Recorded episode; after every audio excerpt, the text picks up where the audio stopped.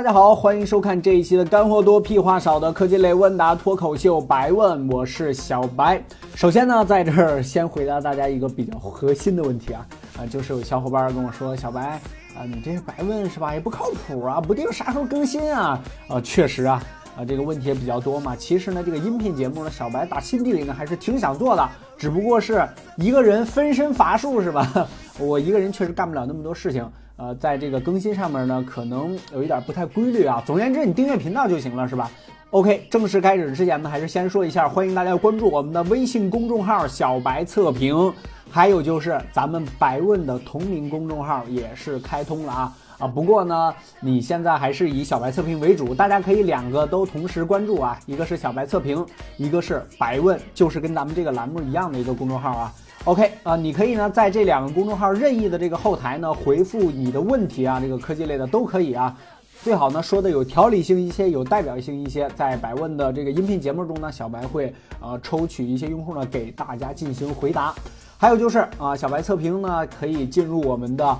小白黑科技商城，这个里边有我精心挑选的一些啊各种各样的黑科技属性的商品啊，大家可以看一下。关注小白测评的公众号，点击下边的黑科技就可以进入黑科技生活了。OK，还是老规矩，先进入咱们这一期的问答环节。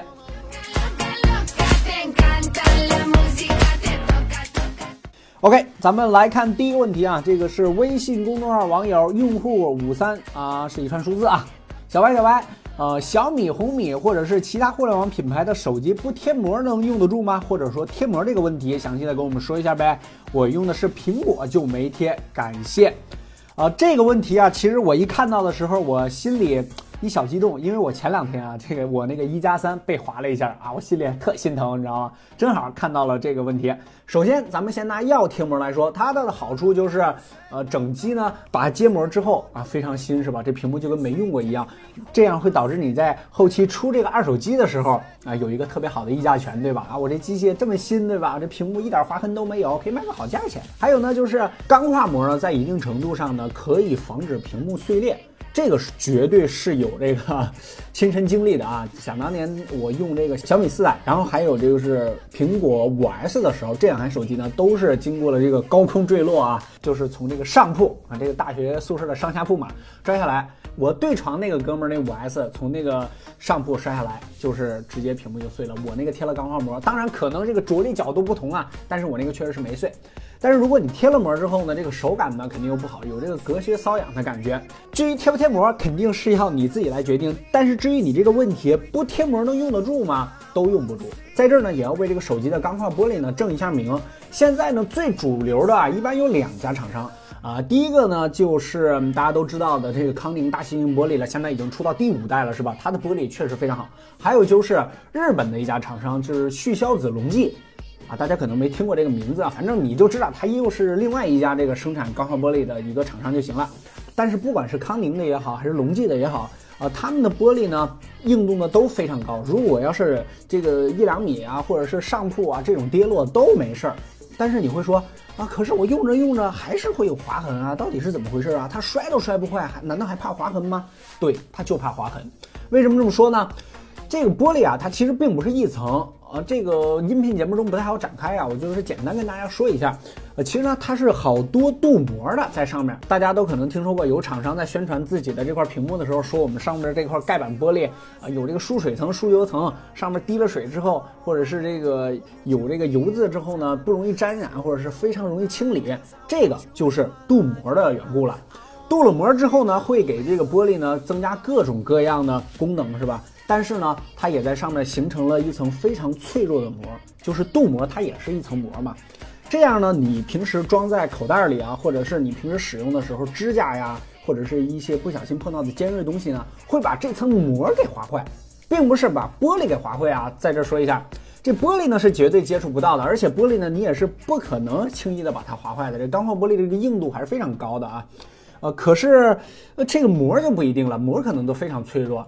所以说一定要正一下名，你划坏的并不是康宁或者是隆记的玻璃，而是划坏的它上面这层镀膜。当然，这也可能怪你自己啊！你在买的时候，你可能觉得哇，这个镀膜这么多是吧？那我要买这个。但是你后期就要承担这些被划坏的结果了。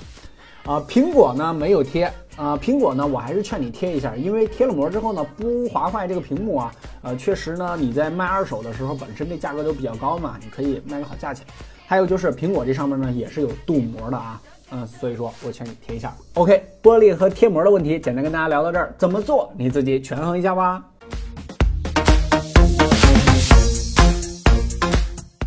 OK，咱们来看第二个问题。微信公众号网友唯美花落美，这头像啊是一个非常漂亮的 logo 啊。小白你好，我一直关注你的测评。我最近想买一台手机，以前也用过很多很多手机，现在呢考虑入手的就是小米五 S，你觉得怎么样？OPPO R9S 也看你刚刚体验过，还有就是 vivo 的 X 九了。这三款机器啊，后置拍照怎么样？非常纠结，给个建议呗。呃，我刚刚体验过这个 OPPO R9S，你肯定看了这个视频了啊。在这儿呢，也顺便展开一下这个 OPPO、vivo 这两家厂商啊。呃，先回答问题，这三款机器的话呢，我比较推荐小米 5S 的黑色版，或者是 OPPO R9S 的黑色版。X 九这台机器呢，我没有拿到啊，还没有拿到，在路上啊，这个过几天会给我寄过来，我从一个朋友那儿找的。呃，到时候体验完了之后呢，你可以再问我啊，我再私聊告诉你啊。这三款机器呢，其实主要是性能或者是易用性上的选择。如果你要是对性能有追求的话呢，那咱们不用说，肯定是吧？这个虽然是阉割的一个八二幺，但是它还是八二幺，是吧？这个小米五 S 肯定是担当。不过小米五 S 在整体硬件的做工上边是没有 OPPO R 九 S 好的。这个叉九咱们先排除在外啊，这个小白没有拿到，绝对不会乱说的。啊，小米五 S 这台机器呢，呃，它虽然是这个超声波指纹识别，但是我在这先告诉你，五 S 的这个超声波指纹识别体验真的不是怎么样啊，真的没有这种传统的指纹识别来的漂亮，而且速度上呢也确实慢一些。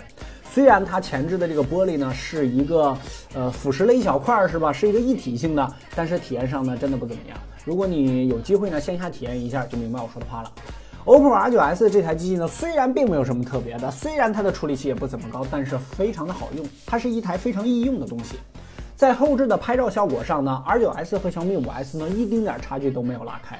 如果我要是不告诉你啊，你可能还觉得这个 R9S 拍照的好，确实就是这样。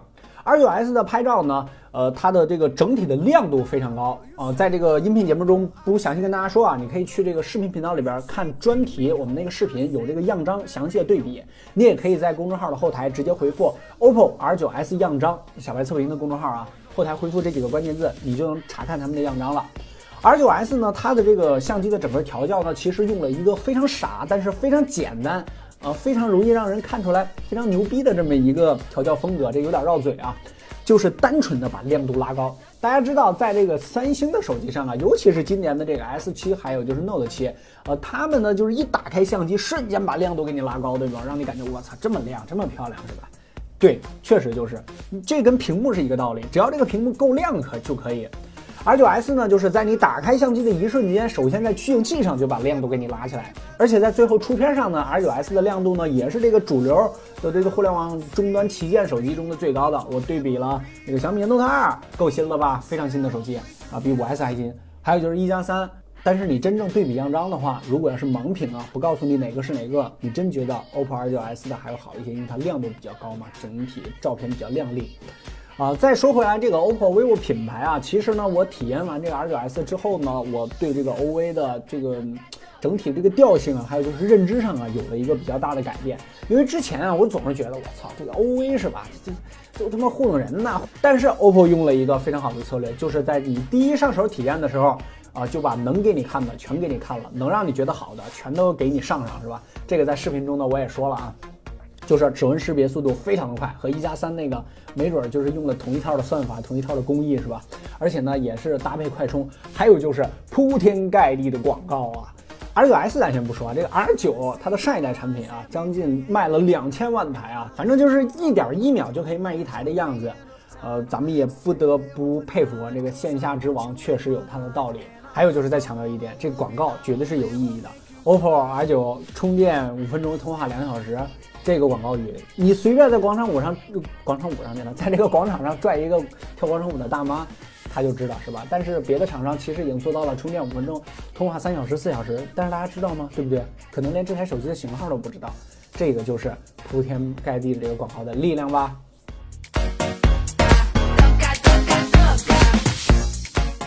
OK，咱们来看第三个问题，这个网名叫长情旧啊，这个头像是一个大帅哥啊。小白你好，Moto X 级国行版系统是原生安卓吗？我想体验原生安卓怎么办？其实他这个问题啊，这个有点短，本来我不想给他回答啊，但是呢，呃，提到了原生安卓之后呢，在音频节目中，我觉得还是有必要聊一下啊。我经常呢，在这个咱们的微信公众号里边推文章啊，或者是在视频中啊，跟大家说过，一定要为原生安卓证明。为什么这么说呢？因为原生安卓真的很好用。我之前用这个 Moto 手机，还有就是 Nexus 的六 P 啊，我体验着，真的觉得就是这些国产厂商有一些国产厂商啊，虽然他们有一些功能做的特别接地气儿，但是在整体的流畅度和易用性上，原生安卓真的还是非常不错的。我相信有很多这个用 iPhone 的小伙伴，或者是自身都在用安卓的小伙伴，都觉得啊，这个安卓就是越用越卡的代名词。其实真的不然。原生安卓其实，在六代的时候都已经极大的改善了越用越卡的这么一个情况啊，所以说，呃，你没有使用过原生安卓，就不要随便黑原生安卓，因为有一些国产厂商他就在做原生安卓的负优化，你知道吗？他自己以为啊，我在做本地化，我在做这个本地优化，适合这个中国人的需求，呸。其实他们简单的做了一些本地化之后，更多的是在加重原生安卓后台的负担。摩托 X 级国行版系统是原生安卓吗？不是，啊，它这个本身呢还是做了一些本地化的服务的。不过相对于众多的国产厂商的手机来说，摩托 X 级还是算很原生的啊，就是还是非常接近原生的了。如果你要是想体验原生安卓呢，我建议你买 Nexus 的手机。但是如果你要觉得哇，Nexus 的手机可能本地化做的也不好，是吧？有些功能确实是，呃，有的时候用着比较费劲，那我就。非常建议你买这个 Moto X 机了啊！Moto X 机这台手机呢，去年的嘛，今年的这个二手机呢也比较便宜啊，但是这台手机的拍照不怎么样。我先告诉你啊，它的拍照不怎么好。那这台手机呢，当时我是国内还没有上市的时候我就拿到了，这个托了一个美国的朋友呢给我寄回来的啊，啊，是一个摔不坏的屏幕，它那块屏幕呢就是。呃，一个复合材料，并不是一个玻璃啊。这个有相关的视频，小白做的，你可以去看一下。而且呢，国外呢也有一些这个暴力视频啊，你都可以看一下，确实非常牛逼。如果你啊是一个手残党，经常的是吧，这动不动就把这个手机摔坏了，或者是这个买手机必买碎屏险的这么一个用户，那我觉得 Moto X 机呢还是可以考虑一下的。不过在相机上呢，你要。嗯，好好思考一下，是吧？OK，本期的问答环节呢，先聊到这儿。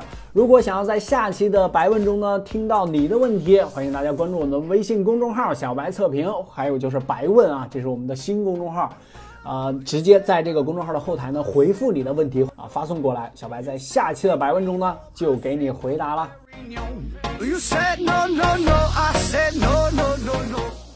OK，白问这期节目的下半个环节呢，就是咱们一如既往的科技闲聊部分啊。在这儿呢，今天小白准备了两个话题啊。现在呢，我正在录这个音频的时间是十一月二十二号的下午十一点三十二分，就是快到十二点了。这个夜里面，啊，今天呢，就是我在准备咱们小白测评这公众号的推送的时候，还有就是白问的推送的时候啊，呃，就是有个国外的小伙伴，他在多伦多，啊给我发过来一个紧急通知啊，就是关于 iPhone 的。iPhone 呢爆出了一个非常大的 bug，当然这也不一定是 iPhone 的 bug，哎，可能是一个秒拍的 bug，是这么回事儿。有一个五秒钟的秒拍小视频，这小视频呢，它好像是里边变了一个魔术，不知道啥，反正我还没看太明白啊。这个小视频就结束了，因为它只有五秒钟。这小视频有一个非常牛逼的魔力啊，就是不管你是什么 iPhone，在这先强调一遍是 iPhone 啊，不是那个安卓用户。你是四 S 也好，你是五也还好，你是五 S 也好，你是六也好，上到七 Plus 都可以，只要你的手机打开这个视频，把它看完了，马上应该说是马上啊，你这个手机就会卡住死机。对我让你反应一下啊，就是这么一个 bug，也不知道是什么情况，也不知道是秒拍的锅还是这个 iPhone 的锅，只要你打开这个视频。然后你的这个 iPhone 呃，其实越往上呢，就是它的这个反应时间可能会稍微长一些。比如说我那个七 Plus 看完了这个视频之后呢，我按 Home 键，哎，退回桌面，简单的还能用个十来秒钟。但是你随着就会越用越卡，哎，翻不动了，或者是直接你就要强制的手动重启啊，就是卡住了，卡这个画面你怎么点都点不动了。如果你要是比较老的机器啊，比如说是这个五 S 或者是六 S，我这台六 S 明显要比我那个 iPhone 七 Plus 这个反应时间要短，就是刚看完这个视频，没滑动两下就不行了啊，整个就死机了。呃，目前呢也不知道是什么情况，这个苹果那边呢也没爆出来什么消息，秒拍这边呢也没爆出来什么消息。如果大家想恶搞一下你的 iPhone 的这个小伙伴啊，可以在咱们小白测评的公众号回复“恶作剧”三个字。我再说一遍，在咱们小白测评的公众号直接回复“恶作剧”三个字，然后你就能得到一篇推文。这个推文里边就有这个非常诡异的视频，真的非常逗啊！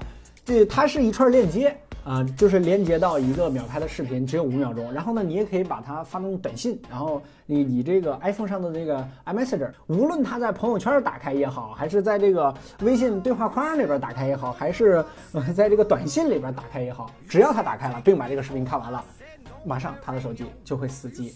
啊，在这儿我先说一下，没有任何安全隐患啊。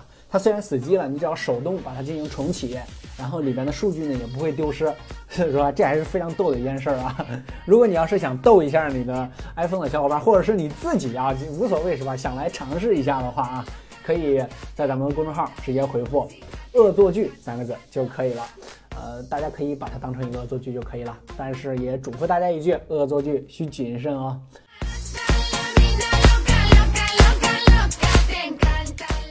好了，啊，进行下一个话题啊。这个下一个话题呢，其实是我自己的一段有感而发吧，就是魅族。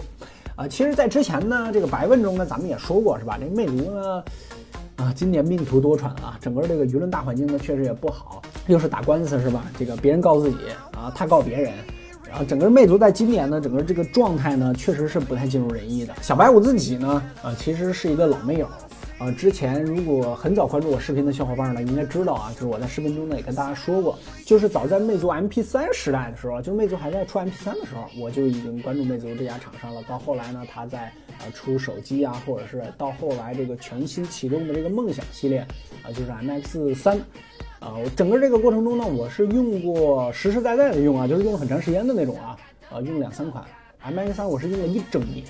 对于我这种频繁换消费类电子产品的人来说，能用一整年的设备，那确实是非常非常这个喜欢，或者是非常非常中意的一款产品啊！我自己做体验视频之后，几乎每台魅族手机我都用过。魅族呢，也一直给我一种就是作坊不大，就是一个小作坊啊。但是呢，每款产品都精工细磨的感觉，这个也是我之前非常喜欢魅族的一个原因。可是今年呢，似乎走的有些偏了。呃，之前啊，大家都说这个魅族啊，就是在被这个小米给带着走，小米出什么它就输什么。当然，这个产品的立项可能是在之前啊啊，不过呢，小米出一个，魅族出一个，都是对标的这种产品。小米又出一个，魅族又出一个对标的产品，给用户就是这种感觉。呃，到今年呢，甚至有一点慌不择路了，大面积的魅友或者是广大的用户都不想让他用 MTK 的处理器了。啊，也其实可以说，魅族已经是无路可走了，因为这个麒麟是吧，也不可能卖它，因为麒麟就是华为人家自己用，高通呢还打着官司呢，啊，当然也不是没有可能呢，只能说是后期。三星爸爸一直照顾他是吧？不过到今年呢，也不给他用这个处理器了，哎，不知道是怎么回事啊。其实魅族和这个三星的这个关系呢还是非常好的，不过今年呢可能是没有全网通的原因卖，不知道怎么回事，就是没有给他用。不管是这次这个魅蓝的 X 用了什么 P 二十还是 P 九十九吧，市场不会讲一点情面的，供应链也不会有一个朋友，根本就别扯着魅蓝了，一款拳头级的产品才是现在魅族的当务之急吧。作为一个之前的老魅友，啊，确实感叹一下魅族啊，呃，今年又出了什么线下的手机，什么 U 系列的，大家可能都不知道啊。OK，呃，就是我一段有感而发吧。这一期的百问呢，就先跟大家聊到这里了。